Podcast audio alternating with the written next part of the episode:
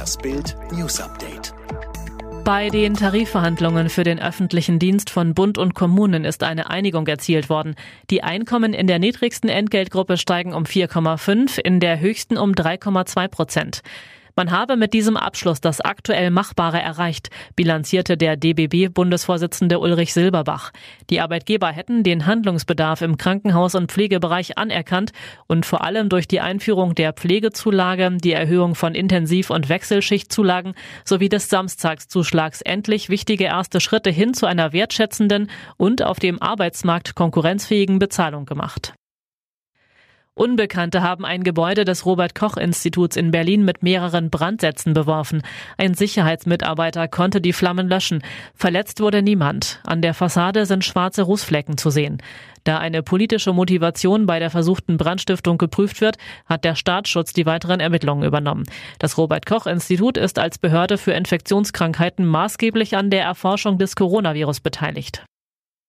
Bundesgesundheitsminister Spahn hat sich erstmals aus der häuslichen Quarantäne gemeldet. Es gehe ihm den Umständen entsprechend gut, erklärte er in einem Facebook-Video.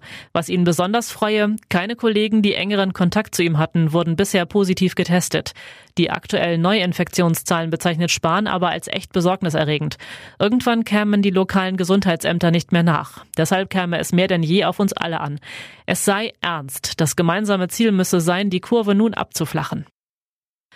Tragödie auf einer Bundesstraße zwischen Mözen und Leetzen in Schleswig-Holstein. Am Samstagabend krachte ein Auto in einen Linienbus. Ein 16-jähriges Mädchen kam dabei ums Leben. Vier weitere Businsassen kamen verletzt ins Krankenhaus. Fünf Insassen aus dem Bus blieben unverletzt, mussten aber von Sanitätern betreut werden. Von dem Autofahrer fehlte zunächst jede Spur. Inzwischen hat sich aber ein 20-Jähriger über seinen Rechtsanwalt gemeldet. Kurz darauf wurde er festgenommen.